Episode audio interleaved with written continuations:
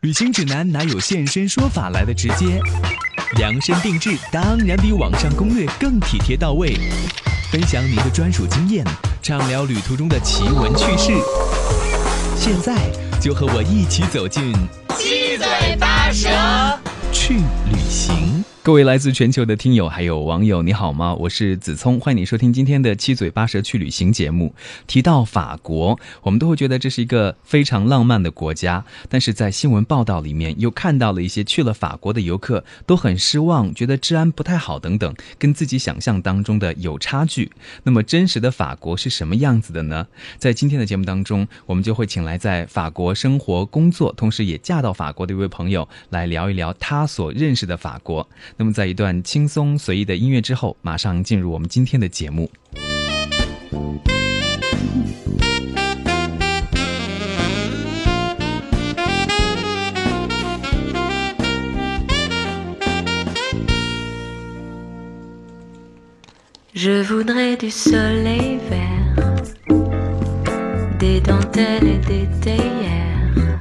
今天我们在节目当中请到的这位朋友名字叫做葡萄，葡萄你好，你好，呃，先来认识一下吧。葡萄是做什么工作的？呃，现在是在一个互联网公司，主要其实做的是买手。嗯，我们跟葡萄的结缘呢，是通过呆着网推荐过来的一位嘉宾，因为你对法国非常的了解，因为在法国生活和工作过很长的一段时间了哈。呃，其实也不是很长，是三年的样子。主要是我去法国之前，我就一直和法国人一起工作。我原来是在法国驻中国使馆啊，这样子。对，你这自己第一次跟法国结缘是什么时候吗？我其实专业就是学的法语，所以说应该从大学开始算了。啊，这样子哈。那你为什么会后来选择到法国去留学呢？就是因为希望在语言上面有进步呢，还是因为你学习的是企业管理方面的专业？对对对，其实主要不是想在语言上进步，因为我。毕业之后一直用都是在用法语工作，然后也一直跟法国人在一起工作。我的语言上其实已经基本上没有问题了。OK，当然当时主要是去想换一个专业，想换一个环境，然后呢就选择了企业管理。而且因为我当时语言已经没有任何问题，所以就直接去读的是研究生二年级。所以一年之后我就毕业了。毕业之后我就留校了。留校在学校里工作，在学校里面做什么？呃，做主要做行政类的工作，管理中国学生。OK，好像你的职场生涯这些工作都是跟法国有关的哈。对对对，我其实说实话没有怎么和中国人一起工作过，嗯，所以对法国职场很了解，但对中国职场其实不太了解的。好，OK，哎，那你接自己第一次到法国是什么时候？第一次是去旅游，是二零零九年的时候，是去旅游，然后待了可能两个多星期。当时主要是去的南法，呃，也当然也去了巴黎哈，先去了巴黎，然后去了南法，就是像这个看薰衣草的地方叫普罗旺斯，这个省叫普罗旺斯，它下面呢有一个有一个小的市叫埃维埃维尼翁，然后这个市的这个薰衣草是最好看的，嗯啊，所以其实一直以来对法国都有一种向往哈。嗯，对，跟大多数人是一样的。其实一直到现在，法国都是全世界第一目呃旅游目的地，对，一直是排名世界第一。OK，所以不管是生活也好，还是工作也好，在法国那边都有很多的一些回忆。其实你刚才讲到，你到法国去直接读研究生二年级，一年的时间，嗯，那个过程我觉得应该有些紧张。对，因为我相当于一年的时间读完读完人家两年的这个课程，然后当时每天都是。早八点，晚六点，有的时候甚至晚八点，然后好辛苦哦。是，然后有一段时间，因为冬天天是比较短的，有一段时间没有看见过我我住的那里那个附近到底是什么样子，因为 每天上下学都是坐着公交车嘛，然后都是黑着的，回来也是黑着的，走也是黑着的，不知道我我住的那两边到底是什么样子的啊，就突然有一种感觉，好像错过了法国很多的风景哈。对，前半年是这样，一直到后来，终于到快到夏天的时候，天气开始长了，才看见啊白天是什么样子的，然后还有放假的时候才能看到。嗯，虽然你一直以来对法国都有了解，因为在大学的时候就学习的是法语的专业，后来又在大使馆工作，对吧？那刚刚去到法国的时候，我觉得最有趣的就是。开始的那段时间是很好奇的啊，是很新鲜的。那个时候啊，有没有一些什么样的故事呢？啊，当时就是觉得，嗯。呃，就是其实不太了解法国人到底是怎么生活的。虽然说我有同事啊什么的，但是那些同事就是我们平常的这个接触仅限于工作上，然后工作之后大家是互不联系的。是，呃，因为法国人他就是这样子的，他就是觉得，呃，同事之间的关系应该就仅限于工作，然后呢，回家之后应该是另外一帮朋友。朋友和同事是分开的，然后可能有少数人时间确实在一起，少数同事哈时间在一起确实很长，可能而且没有利益关系的时候，才有可能成为朋友，就这个界限是比较分明的。那我刚到法国的时候，觉得很多事情其实都觉得很新鲜、很好奇，比如说去超市，超市有一个柜台，它是，呃，你自己去自己去，就是拿了货以后自己去付款的，你自己去扫码，扫完码之后自己付钱，付完钱之后。再把东西拿走，就这个是我原来从来没有见到过的，呃，然后还有就是法国的草坪是可以随便踩的，你可以在上面玩呀、睡觉呀、踢足球啊，然后有小朋友在，就小朋友骑车呀，或者是学自行车呀，或者是跟爸爸妈妈一起玩什么，就是那个草坪是可以随便践踏的。在我们这边好像就说。青草有生命，让你不要去踩草啊，等等，对吧？对对对，所以就当时刚开始去的时候不敢踩啊，然后但看着大家都在上面玩，然后还是很 很向往的。后来，然后就还是踩了踩，然后发现也没有什么问题，嗯，还是挺有意思的。对，刚刚过去的时候有很多新鲜的观察，跟我们很不一样的。比如说你刚才讲到的，在超市里面的这种结款的方式，放在中国可能不行吧？对，比较困难，因为我等会我现在看到一个新的报道，倒是也说有一些中国的一些小型的超市，比如水果超市，在试验，在做一些试验，就是大家自己自觉的去称称，去把钱放进去。那我觉得，比如说你刚才讲到的两个故事，还有草坪可以随意的让市民去休闲的话，你会慢慢的就爱上这个地方哈，觉得很多地方法国跟中国比起来的话，你会觉得特别的舒服。呃，是，呃，最开始的时候是，但是同样你也有。就是它有一些可能规定我们不知道的东西，在生活上面可能会我们觉得没有那么便利。比如说南我住的那个地方是南特，它是一个很小的城市，呃，平常是没有出租车，你看不到出租车的，很少能看到一个出租车。你好不容易看到一个，你一招手，它不会停的，因为都是预约的。哦，肯定是已经有人给他打了电话的，他不会随时随时停车的。那大家出行的时候应该怎么办呢？就自己开车吗？大多数人是自己开车或者乘坐交通工具，公共交通还是比较方便的。呃，另外的话，你要是想打车，就必须得预约，得打电话预约。呃，可能相对于我们平常国内的这种生活来讲，还不是很习惯。不过，要是在巴黎这种大地方的话，是可以，就是它有那种专门的出租车停靠点，你可以去那儿打车。OK，哎，我听说在法国还是在什么国家，因为他们是非常的喜欢宠物的，是不是？出租车上面还有狗的这种席位？呃，有有少数的有，但大多数是没有的。OK，大多数没有。嗯，OK，我们今天要在节目当中呢，跟葡萄来聊一个他所认识的真实的法国。其实大家对于法国可能会有不同的看法，一千个人就会有一千种法国的印象哈。你刚刚去的时候，我们刚才讲到嘛，有一些新鲜的观察，还有自己在做学生的时候啊，有一些办事的过程，是不是也让你觉得嗯，怎么会是这样？比如说我们在沟通的时候，你说。自己眼镜有点不太好，好像要去配眼镜。嗯，那个是这样的，是当时我有一个同学，他是秘鲁人，然后他也他是近视眼，我也是近视眼，然后他就跟我说他要去他的他他一直戴隐形眼镜，我也是戴隐形眼镜，他说他要去换隐形眼镜，我说那你去一个眼镜店去换就好了，你去买一个。然后他说他说不行，在法国必须要有那个就是眼镜的那个眼眼科医生的这个处方才能够才能够配眼镜。我说啊，我在中国，你随便进个眼镜店，你给他钱，他就给你配眼镜了。你告诉他度数就好了。他说不行不行，他说那个法国的眼镜店，这个他们是没有这个配度数的这个这个就是资格的，只有这个眼科医生有这个资格，所以你必须得拿着眼科医生的处方去。然后我当时一听，而且这个眼科医生通常很难预约，一般至少需要两到三个月才能约上。啊哈，不知道他们是办事效率非常的低呢，还是说很严谨？可能两者都有。第一是因为呃，第一法国人本身不是特别多嘛，所以他的眼科医生的数量总数也不是很多。嗯，但是要接待的客人呢，相对来讲会比较多。另外呢，他们会就是会觉得很。眼科医生他也有自己的一个作息时间，他也不是说，呃，我周一到周日都会上班啊，或者怎么样。他肯定他，而且他们都有一个年休年假的习惯，眼科医生也是要 休年假的，所以说他们上班的时间会比较集中。但是，但是可能相对于我们来讲，就比我们上班时间要少很多。嗯哼嗯，啊，我看到网上有些调侃的说法国啊，他们。这种工作方式其实是很轻松的嘛，哈，可能没有在国内大家工作那么忙碌，所以呢是春天工作，夏天度假，秋天罢工，然后冬天呢在度假。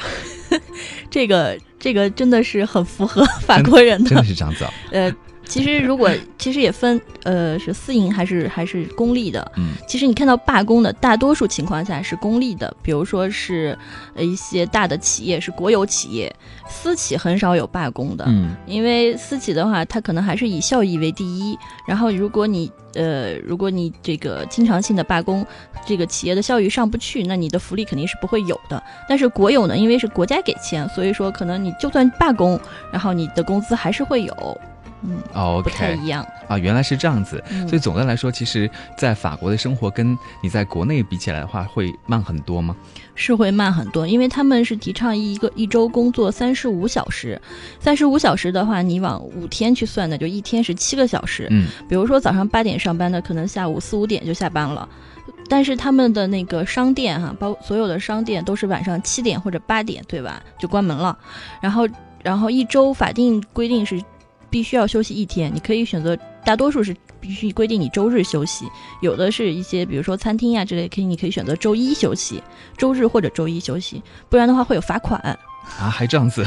对对，然后在那个可能有的去过法国的同学会觉得啊，那我去香街的时候，星期天也在开着门，香街上他们宁可交罚款，就是香榭里舍大街，他们嗯宁可交罚款，因为交的罚款的钱。就是虽然说很多，但是也不比他们一天的营业额，所以他们宁愿交罚款也要开着门。天哪！而且在法国，真的我觉得工作很悠闲的。说我们刚才说到的，本来工作的时间跟我们相比的话就会短一些，再加上他们的假期好像也比较多吧。比如说像我们，那子聪自己一年是七天的带薪的假期。哦，好吧，呃，法国是这样，就是呃，就像我们的那个公众节假日，比如说春节呀、元旦呀、圣诞这些，他们也是有的。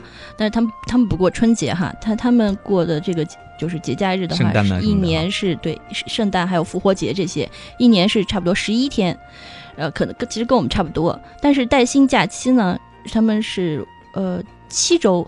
七周还是五周的带薪假期？七个星期，对，七个星期对，七个星期，三十五天。啊，嗯，呃 所以你现在的工作状态就是会在法国待一段时间，然后呢，在工作中国这边再待一段时间。对，大多数大多数时间，从去年开始，大多数时间是在中国，但是时不时会去法国。对，啊嗯，因为大家不知道，就是在节目一开始，子聪介绍了葡萄呢，现在是嫁到法国去了嘛，嗯嗯老公是个法国人哈，嗯嗯，对。呃，他我我们俩就是也是，我想我去上学的第二年认识的，然后呃认识之后呢，就是他就是给我介绍他们家里人啊，呃，因为当时其实法国人很多是不结婚的，就是他们很多人觉得结不结婚只是一个形式而已，所以两个人会同居，但是不会领证。对，呃，还有法国还有一种方式叫做契约关系，嗯，就是两个人签一个合同就好了，但是。嗯，这个合同没有，就是说呃也有法定效力哈，但是，呃，不是是需要去结婚的，没有没有证，没有领证的。这个是要给谁看的呢？这个合同是是你们俩自己的。这个合同的好处是什么？就是离婚会很方便，OK，就结婚的时候就已经准备好要离婚了。因为法国离婚是一件就是又耗时又很贵的一件事情。嗯普通的离婚一般要六到十二个月，稍微漫长一点的三到五年都有可能。天哪，真的耗不起啊！这对啊，所以很多人就是觉得，那我们为什么既然我们相爱，那我们就不用去走这个形式，我们就呃走一个契约关系就好了。嗯就这样子的。但是我我我的先生他们家里头是比较传统的，然后他有个哥哥还有姐姐，他们都是结了婚的，所以他也是他也是就是。虽然说他也是他是在法国长大，但他是愿意结婚的那种那种类型的，比较少见。现在已经嗯嗯，大家都说法国人特别浪漫嘛，他有做过什么特别浪漫的事情？你现在可以回忆起来的吗？呃有过几件，一个是有一年情人节的时候，然后他去那个报纸上面，当时那个情人节有一个版面，报纸上有个版面就说你可以对你的情人说一句话，然后他就自己去网上找了一句中文的，我记不太清楚是什么了哈，就是一句爱的谚语吧。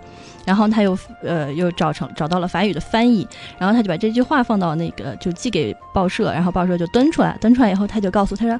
哎，你看看今天报纸上面有你名字，然后，然后我觉得，嗯，怎么可能呢？我说你，我说你看错了。他说没有，没有，你看看吧。我想是不是又是哪个姓张的人哈？因为姓张的人毕竟在中国很多嘛。我想是不是法国可能也有偶尔有个姓张的，他就觉得都是一家人。然后我就一看，结果就看到他他登的那一句话，然后就觉得特别，然后写的我的名字，然后写的他留的他的名字，觉得特别有意思。对，其实感觉特别温暖哈。对对对，然后那个那个报纸我是一直留着的。嗯，所以法国人其实这种浪漫还是在生活里面一点一滴的哈。嗯，对对，还有就是有一次我过生日的时候，然后他是，啊，因为他知道我特别喜欢熊猫，他就自己去网上找了一个功夫熊猫的照片，然后他把它打印出来，打印出来上面写上生日快乐，用中文写的。嗯，写完之后他就贴在那个。我们家那个厕所，厕所有一个大镜子，凑在那贴在那个镜子上面。然后我早上起床，我一去进一进厕所，看那镜子上，我就看到看到一只大熊猫对我说生日快乐，就觉得特别可爱。哎，那他中文怎么样？他中文，他去年在中国待了一年，然后学了一点，然后不是特别好，但是能有就是基础的对话可以。其实也是为了你而学习中文的哈。啊，对对对，嗯。还是挺浪漫的。那他在中国这一年的时间，对他来说也是很新鲜的。呃，是因为呃，他去年呃前年的时候就就来待一年之前，他我带他我们俩来过，就是待了三个星期。然后他在这边，我也带他去了四川，也给他洗了一遍胃，就是让他吃了四川的火锅。习惯吗？因为我在家一般是我做饭嘛，然后我做饭的时候，我从一开始就开始放老干老干妈。嗯，我在法国的时候也放老干妈，在在南特也能找得到哈。然后他就还比较习惯，就被我一点一点熏陶出来。刚开始我放一点，放，然后越放越多，越放越多，到现在他可以吃黄飞鸿了。哇哦，就是那个那个那个花生是吗？对，特别辣的那个花生。所以我也想了解一下，比如说在法国的时候哈，你是中国人嘛？我们说想不想加自己的味知道哈？呃，饮食方面的话，如果让你每天吃法国菜，你习惯吗？还是你也经常会自己来制作中国菜给自己和给老公吃呢？呃，天天吃法国菜肯定是不习惯的。然后，我很喜欢法国的甜食，因为法国每顿饭里边最后一道都是甜点，这个还是很喜欢吃的。然后，但是平常的话，他们的菜对我们来讲有点太清淡了。嗯。然后我就还是喜欢自己做。在那边呢，有的时候巴黎是个呃不巴黎巴黎的话倒是什么都有，但是我们是在南特，就是一个小城市，很多东西没有，就只能靠自己做。比如说我要吃馒头，我也得自己蒸馒头。你还得自己去和面啊？对，我自己和面，自己蒸馒头，自己包包子，自己包饺子。就我原来不会的，我在那边全学会了。呃，因为必须要学嘛。因为在南特这个地方，你可能出去是找不到这种中国餐馆的哈。它也有中餐馆，但是不是特别正宗。然后它那个菜呢，都是本地化了很多，就发甜，嗯让我觉得很奇怪的口味。嗯，老公喜欢你的厨艺吗？呃，他挺喜欢，他不挑食，然后每次做一个，他都觉得好很新鲜、很好吃的感觉。OK，哇，真是非常有趣的故事哈。那么今天在节目当中呢，葡萄也要给我们介绍一些。在大家看来，可能对法国有一些。认识和看法，那跟真实的法国是不是相同的？那在节目最后呢，也会给我们介绍一些他所知道的法国你必去旅行的一些地方。因为在法国生活了很久了，嗯刚刚提到法国的时候，大家就会想到普罗旺斯去看薰衣草啊，或者到巴黎去。那还有其他一些什么样的地方也值得推荐给大家呢？啊，欢迎你登录我们的聊天室来参与互动，有任何问题呢，都可以来询问啊。地址是在收音机这个单词 radio r a d i o 点 c r i 点 c n。我们来听这首歌曲，是因为爱情的法语版本。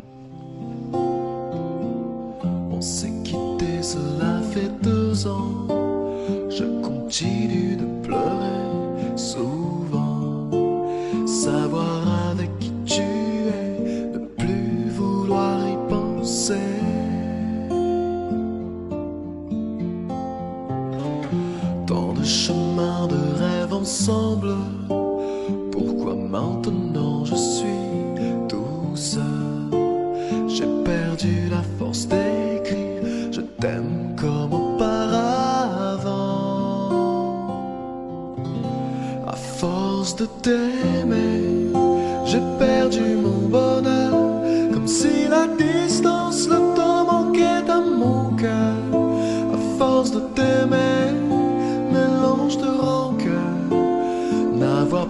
saisir ma chance. Attends, à force de t'aimer,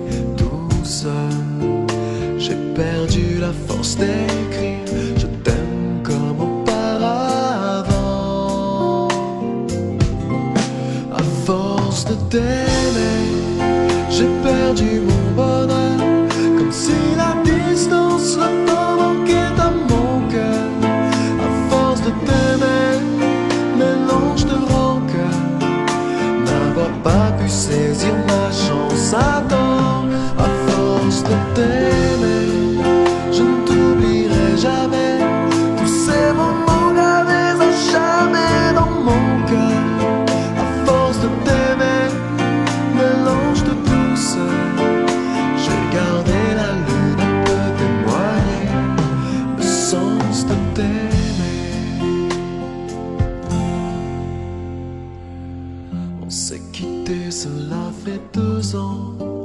Je continue d'espérer, pourtant,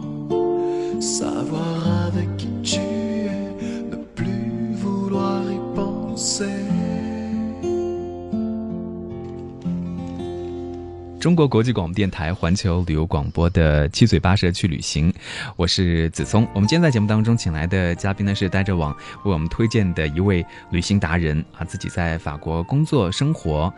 葡萄你好，你好，呃，刚才我们简单的聊了一下葡萄自己的生活在法国是怎么样过的啊，还有在法国呢，呃，婚姻生活也是挺甜蜜的哈。嗯，所以要给我们大家介绍一下真实的法国到底是怎么样的。我很好奇的就是，因为英语国家的人，他们要学习法语的话是挺容易的啊，不会很复杂，可能他就会掌握的挺好的。但是法国人英语怎么样？呃，法国人的英语一听就能听出来是法国人在讲，因为他们口音很重，他们的很多的这个就是英语的单词的念法，他们是按法语在念，然后只有他们自己互相之间能明白。我刚开始去的时候，比如说老师有的时候会说一些比较所谓拽一点、小小拽一点英文吧，然后我当时就会想，这到底是什么？是什么？等我知道是什么那一刻，我就崩溃了。原来是这个词儿。对我给你举一个特别简单的例子哈 h i d b u l 其实是红牛，你知道吗？红牛 它本来是 Red Bull，然后他们就按照法语的那个读音去读，然后我当时就想了半天这是个什么东西。后来当我知道是红牛的时候，我就崩溃了。所以大家到法国去旅行的时候，用英语沟通和交流会有点困难哈。呃，是呃，如果是像在巴黎这样的城市的话，可能还好一些。但如果不是一个旅游很发达的城市的话，会比较困难，因为当地的人，第一他可能，嗯，如果是年轻人的话，大多数是会讲英语的，但是中老年人很多是他不愿意去学英语的，他觉得没有必要学，他觉得那法国人还是挺傲的这一点哈，他觉得你来我们国家，你应该学我们的语言，嗯，他他就是这么想的。所以很多法国人是坚决就说自己也不会去学英文的。呃，年年轻人是现在越来学的越来越多，他可能不光学英文，还学西班牙语啊，甚至学中文呀、因为他们觉得这个世界越来越国际化嘛，因为年轻人往外走的也越来越多。但是中老年人的话，他他也不打算再往外走了，他就觉得我待在这里挺好的。然后你如果想要来我的国家，你就应该学我的语言，然后融入我的文化，他就是这么想的。嗯哼，呃，这样子哈。嗯，所以到法国去的时候要做好一些心理准备哈，因为我们嗯可能会觉得说欧洲人嘛，长成那个面孔的，讲英文都可以很好的沟通。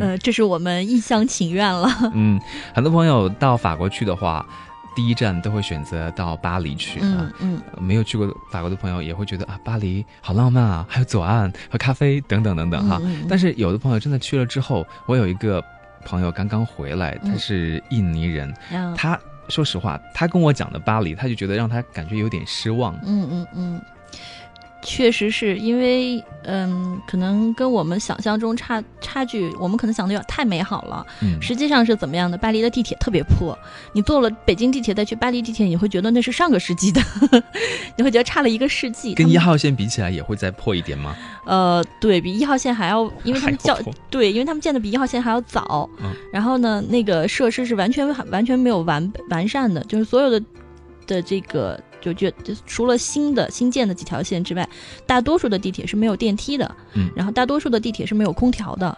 你可以想象夏天的时候，就人在那个里边，你就感觉跟蒸笼一样。对，还有各民族的人在一起哈。对啊对啊有的民族可能他们我们会有点不习惯的这种味道哈。嗯，是，反正就是五味杂陈了。嗯嗯，呃，然后还有就是，嗯，就有的地方它的那个涂抹、涂涂涂涂画画的那种涂鸦吧，我们叫做很严重。就有的地铁站、火车站，你看不清楚，你都看不到那个站的原貌了，就是完全是一片涂鸦，然后有有他们当地的一些语言呀，有各种，甚至有脏话呀，然后还有一些图案呀，什么都有。那我们从杂志上面看到的，可能就是觉得哇，这个城市好有艺术气息啊！大家在这个城市里面发挥自己的艺术创意，画很多有意思的这种涂鸦画啊。但其实去了之后看到，哎，是另外一个样子。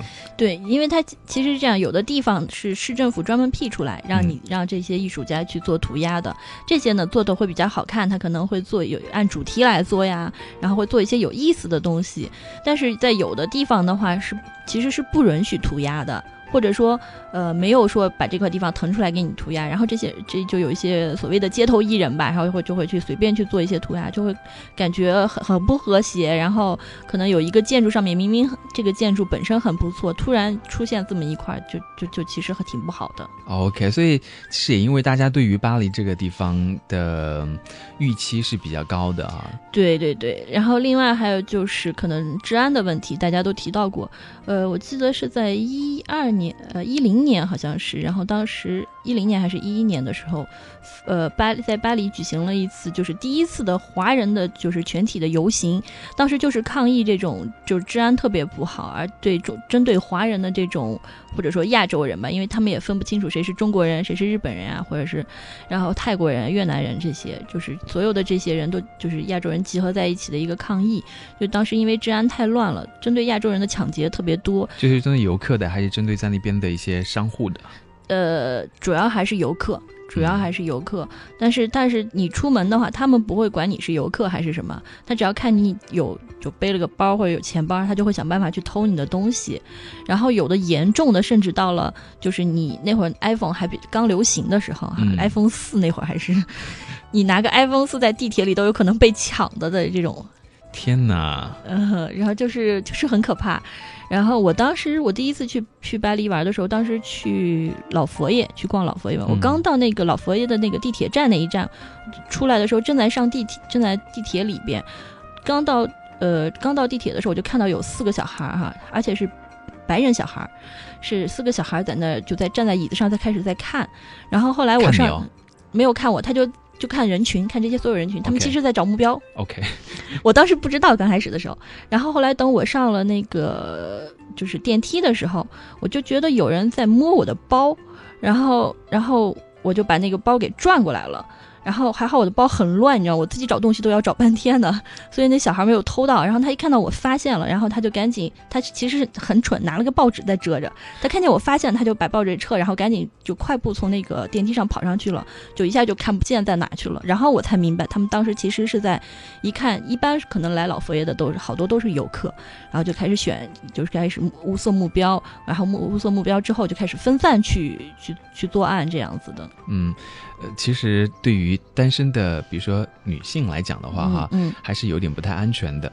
对，如果是女生的话，最好晚上就比如说九点以后、十点以后，最好晚上不要一个人出门，呃，因为巴黎的地铁晚上的话还是挺乱的。然后有的时候我在地铁里边啊，因为我在是我在巴黎是实习过，待的时间不是很长，但是有的时候就会有人在地铁里跟我说话呀什么的，然后我就装听不懂装没看见，我就走了。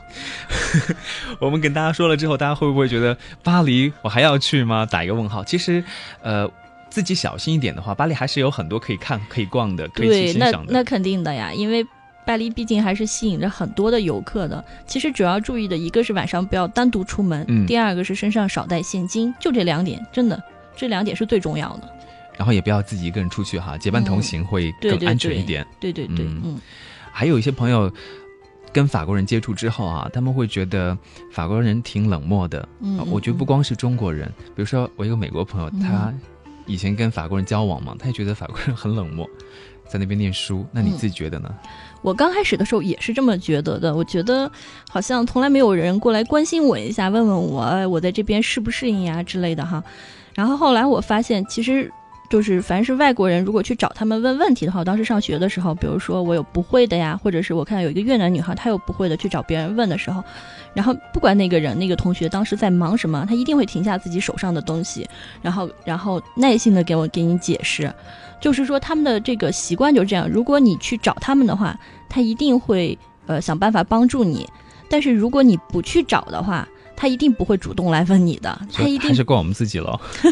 就是他们的这个习惯，就是他们的这个个人界限画得很清楚，嗯就所以说我们说他们西方人是个人主义哈，就他们这个个人界限画得很清楚，他觉得如果他主动过来问你需不需要帮助，或者说主动过来问你听懂了没有，就听懂了这句这句话，可能对他们都觉得是一种冒犯。嗯他们觉得不应该这样去做。但是如果你有求于他们或者求助于他们的时候，他们觉得帮助你是应该的。嗯，就是就这个这个观念哈，有的时候可能很难接受或者很难转变过来。但其实后来明白了这一点之后，我就发现很多事情，我就特别愿意去开口了。因为刚开始都老等着别人来，因为可能在中国的话，哎，看到一老外，你会觉得，哎，那个你这个你你知不知道怎么回事？那个你你会不会呀？那个哎，你吃饭没有？恨不得就是你到我们家来吃一顿呀。然后那个哎，或者是你你结婚没有？给你介绍个朋友啊，你知道就大妈似的那种哈、就恨不得恨不得特别特别关心你的那种。但是但是法国人绝对不会，法国人是呃你不找我，我不会找你的。OK，所以你觉得跟法国人如果要成为好朋友的话，嗯，呃，有什么样的秘诀或者诀窍吗？要跟他们就融入在一起的话，对有的朋友到法国去生活呀、工作啊，呃，其实其实诀窍是什么哈？诀窍就是就是你也要有自己的个人界限，然后这个界限呢，呃，就哪怕是朋友也好，呃。有的是不能跨越的，就有的界限要分清楚。然后只要在这个界限内，你可以做很多事情。嗯，比如说，你可以一你们可以一起去看电影，一起去吃饭，然后一起聊天儿。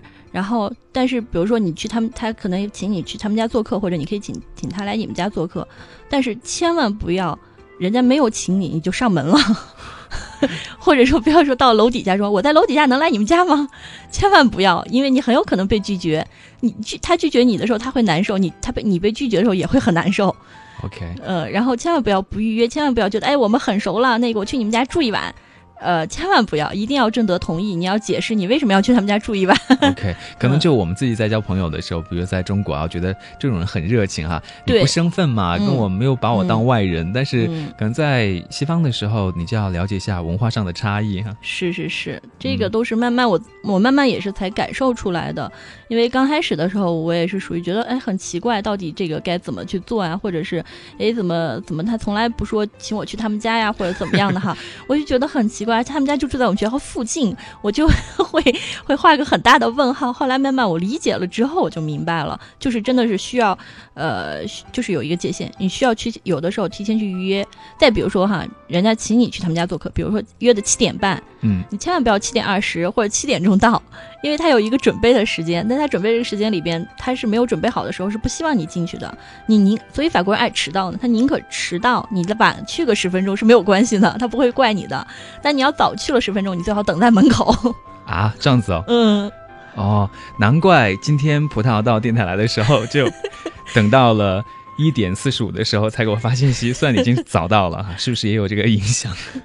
呃，对，因为我们说好这个时间嘛，嗯。我不想早到了之后打破你的这个计划，OK，嗯。嗯，哎，我觉得也是因为在法国待久了吧，可能吧。嗯嗯，那所以我们所谓的冷的话，也是对他们的一种不了解哈，可能也是一种误解吧。嗯，相反，可能他们来了之后会觉得我们太热，热呃太热情，然后热情的可能到呃他觉得可能私人空间有点被侵犯了的感觉。其实我们也是出于好意，我们也是出于关心啊、然后也是出于就是我们对这个我们对帮助别人的这种一种理解，所以真的是文化差异。其实去了解一下这种差异之后，你就会可以避免很多的误会。嗯，像你老公最开始到中国来的时候，应该也会有一点不习惯吧？比如说，嗯、我想可能家人也会问 什么叫孩子啊，什么等等这种问题。呃，这个这个我提前跟他做了很多的工作，哦我做了很多准备工作。我会跟他说，来之前我就跟他说，这边那个司机是可以随便按喇叭的 因为在那边很少有人无缘无故摁喇叭，或者说，就有的人就算有事有事情也不会随便摁喇叭，因为嗯，他会等下来吗？他会等，对嗯，他会等。然后，然后，然后过马路的话，只要是你在人行横道上面哈，比如说这个地方没有没有红绿灯的话，然后司机看到你，他都会停下来让你先过。嗯，我说在中国呢是汽车优先，然后是摩托车，然后是自行车，最后才是行人。所以我说你过马路的时候一定要注意安全，而且要两边看，嗯因为有可能你一边是汽车，另外一边是摩托车。然后我就说，亲爱的，这个还要教我啊，过马路还要需要教我。真真的需要，嗯因为他刚开始来的时候就是就是他就他就在一个马路上等等那个绿灯，然后等啊等，我说你要这么等的话，一辈子也过不去的。OK，然后他就学会了，然后就开始闯红灯了。嗯，还好啊。对于他来讲的话，有一个中国的妻子可以跟他讲这些中国的是什么样子的。那嗯一般的法国人对于中国的了解，呃，是比较跟我们对中国的了解现代一点的呢，还是停留在以前的？呃，分两种，有一种人就从来没有来过中国的话，那他对中国的理解就是停留在七八十年代，就是觉得中国还是满大街的自行车，然后很少的汽车。当我告诉他们北京有五百万的 私家车的时候，五百万小汽车的时候，他们觉得简直不可思议，他们觉得数量太庞大了，然后，然后他们就觉得。就是没有来过的人哈，会觉得中国人还是以前的那个样子，然后勤劳肯干，然后但是来过中国的人就会觉得哇，中国怎么这么现代？感觉跟到了纽约一样的那种感觉，高楼大厦，然后比比皆是，然后然后物价也特别贵，而且其实现在很多就是九零后的留学生在。在法国，或者甚至说在整个欧洲吧，其实留给大家的印印象跟以前完全不一样了。嗯，以前的中国留学生留给大家印象是盘子好，对，刷盘很勤劳、很肯干的，然后然后干活又干得好，学习也好，就是属于那种很很能够吃苦的。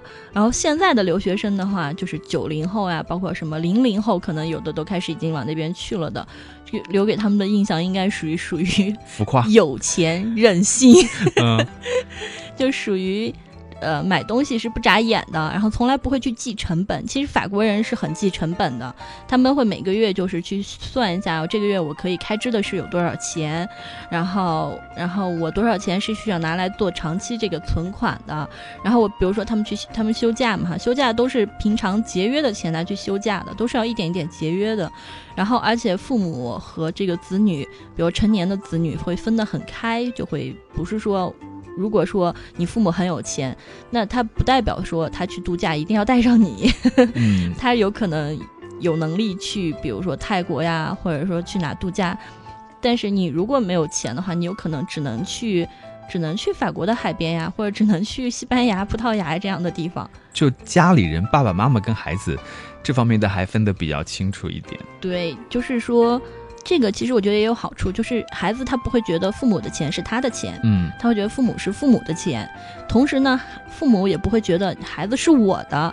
嗯，同时呢，在你像中国现在比较常见的问题，就是你找对象呀、找工作这方面，他不会太多的去干涉你。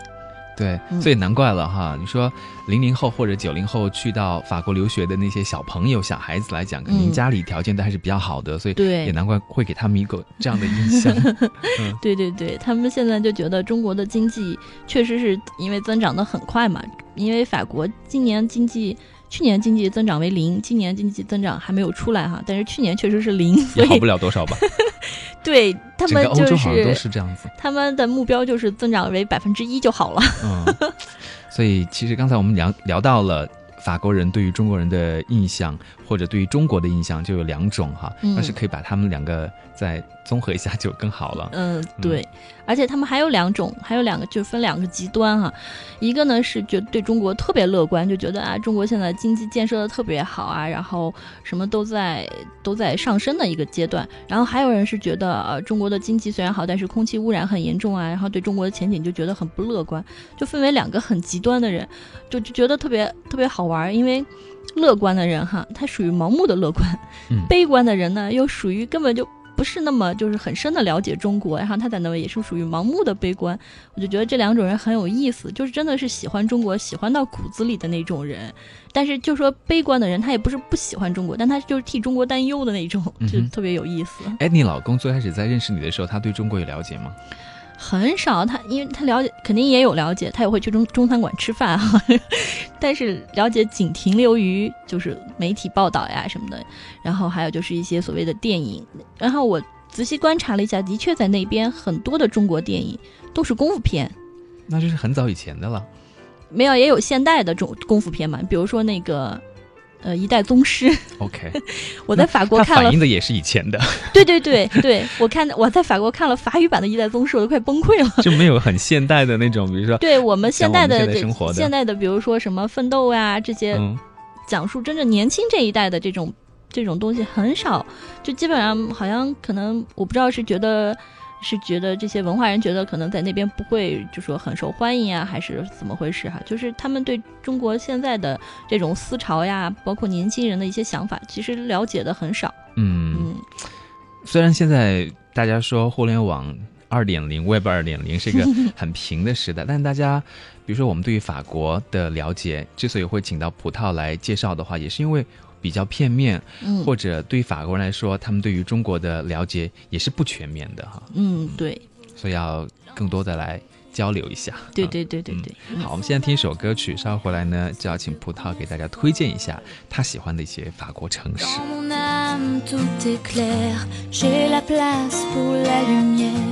Et la sincérité ne me fait pas peur. J'attends l'amour J'attends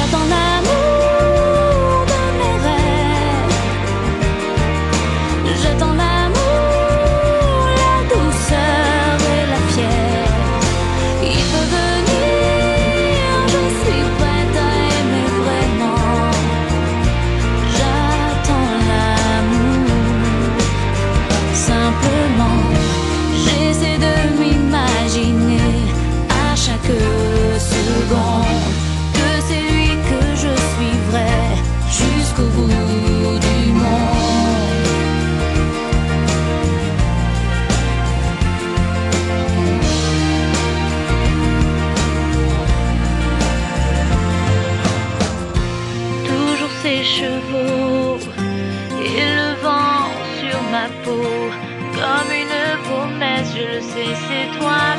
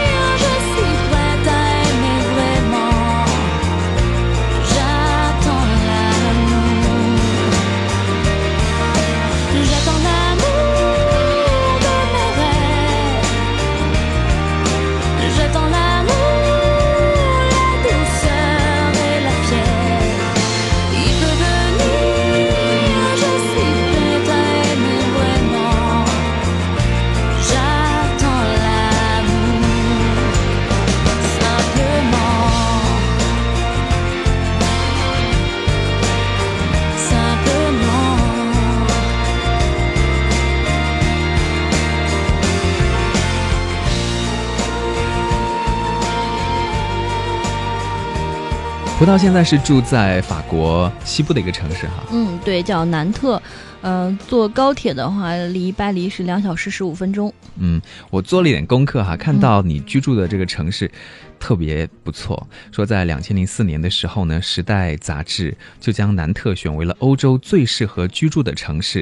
然后在前年二零一三年的时候呢，南特还获得了由欧盟委员会颁发的欧洲绿色首都奖。嗯、对。对对对，现在就是呃，因为在南特的这个绿色的这个覆盖覆盖率是很很高的，而且南特这个城市呢离大西洋很近，开车的话可能不到一个小时就到海边了。嗯，然后呃，在那个潮就是涨潮退潮的时候，还可以去海边捡那个贝壳呀、捡那个生蚝，那个生蚝是可以直接生吃的。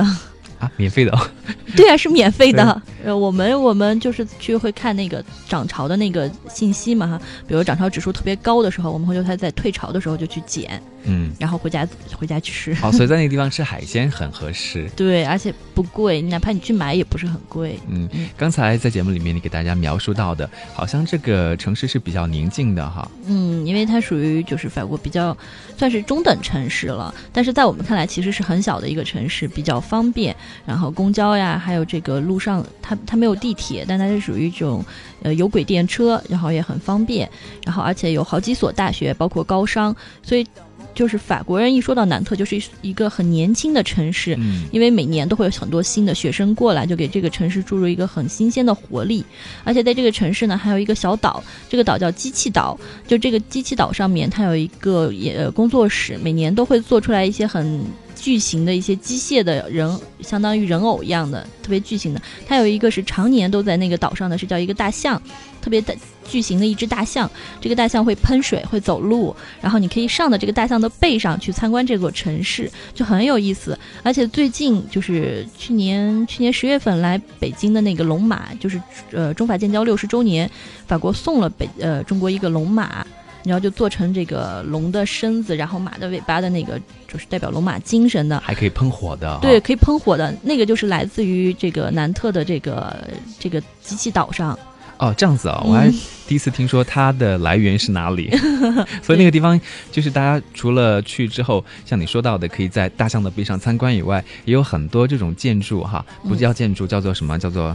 呃，装置或者嗯，这种很好玩的东西，机械啊，嗯，可以去观看。对对对，还可以呃观看他们的工作室，就是而且那个地方原来是一个造船厂，然后还有造船厂的遗址，就是和很多可以看的东西。对，而且南特这边的话，它因为靠近卢瓦尔河，卢瓦尔河上面它有很多，就卢瓦尔周边它有很多的城堡，就卢瓦尔河的城堡是很有名的，然后还可以去参观城堡，而且还有这个卢瓦卢瓦尔河的红酒产区，它专门它主要其实产的是一种白葡萄酒，叫做麝香白葡萄。酒也是，就是在法国是很有名的，而且它这个白葡萄酒的味道是很好的。嗯，那你说到的这种城堡的话，应该也是来自于中世纪时候的吗？对，大多数时候是中世纪时候。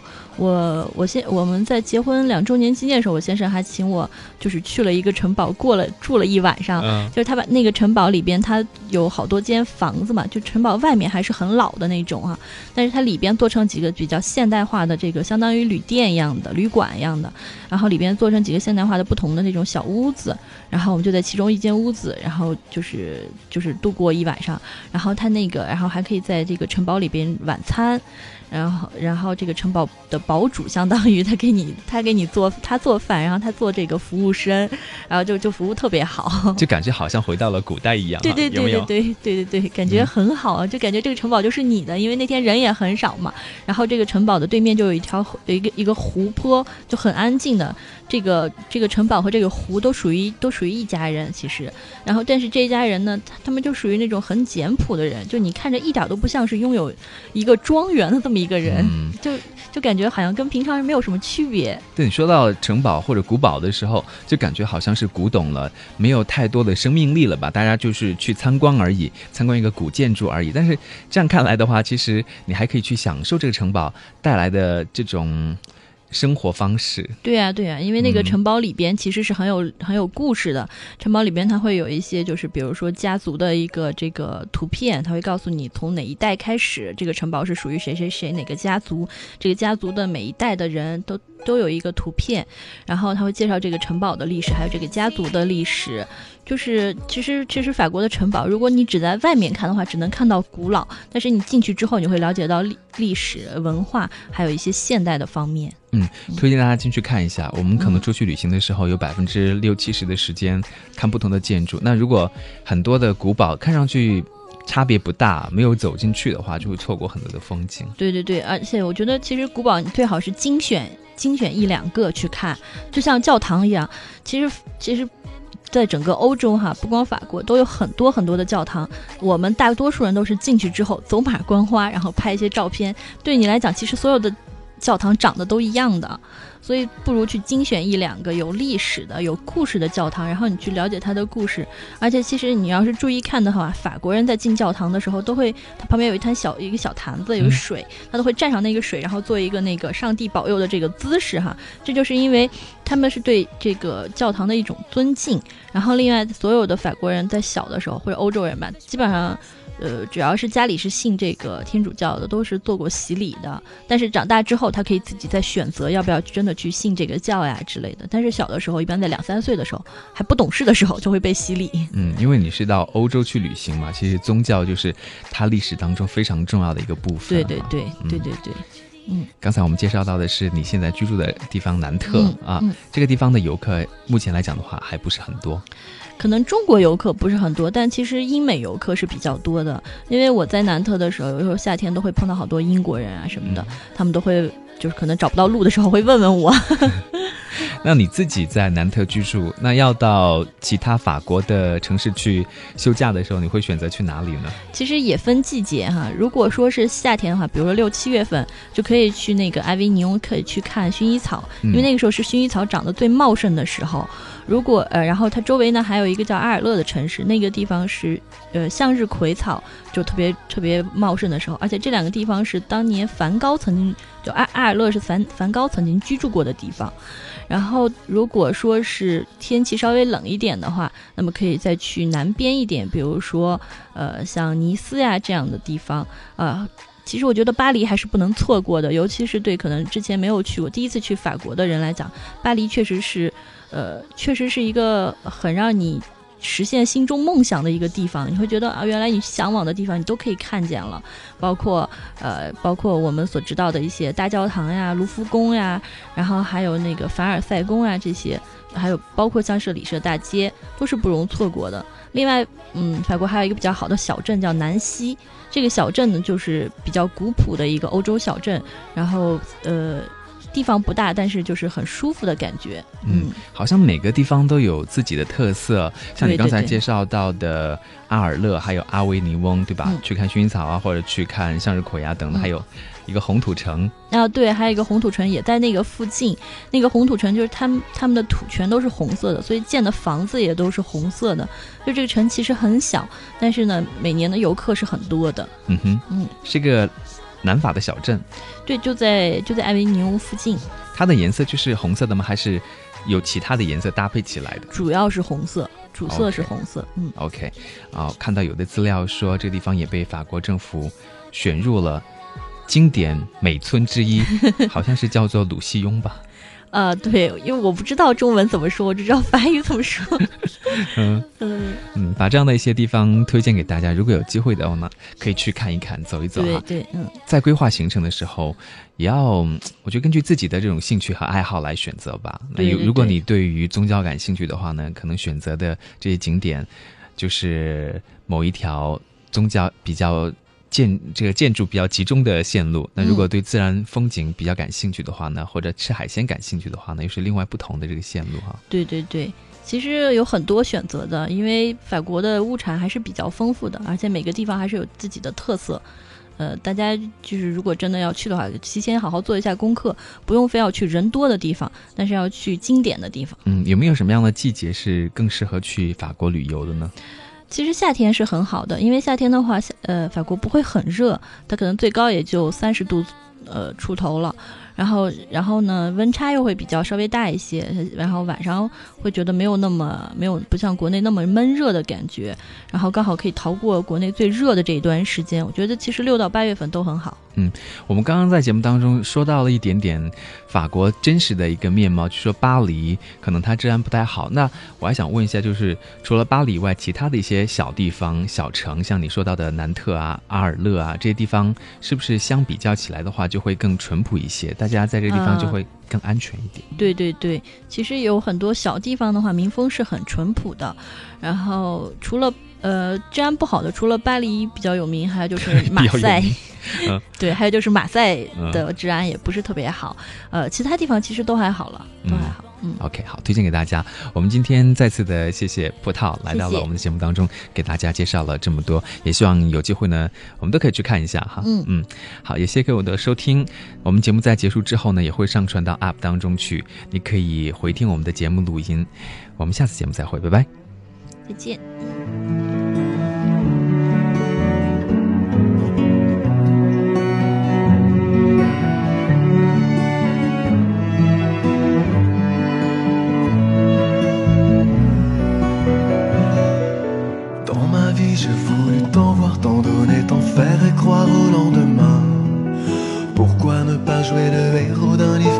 Va loin, qui perd son chemin Dans la vie, je ferai tout pour ne pas être celui qui parle pour rien. J'irai jusqu'au bout de mes rêves. Oh, quelle est belle la terre sous son soleil. Cheveux au vent, je traverserai toutes les mers sans aucun remords, sans bagage et le cœur en pierre. J'irai crier sur tous les toits du monde au bout de mes rêves. Ne pleure pas, maman, donne-moi tes ailes. Tu m'écriras que tu m'aimes. Que la vie n'est faite que pour être celle que je décris dans mes poèmes. Ne pleure pas, papa, j'ai pas d'ennui. Juste assez pour faire ma vie. Tant que quatre étoiles éclairent le chemin de la première, j'irai jusqu'au bout de la terre. J'irai jusqu'au bout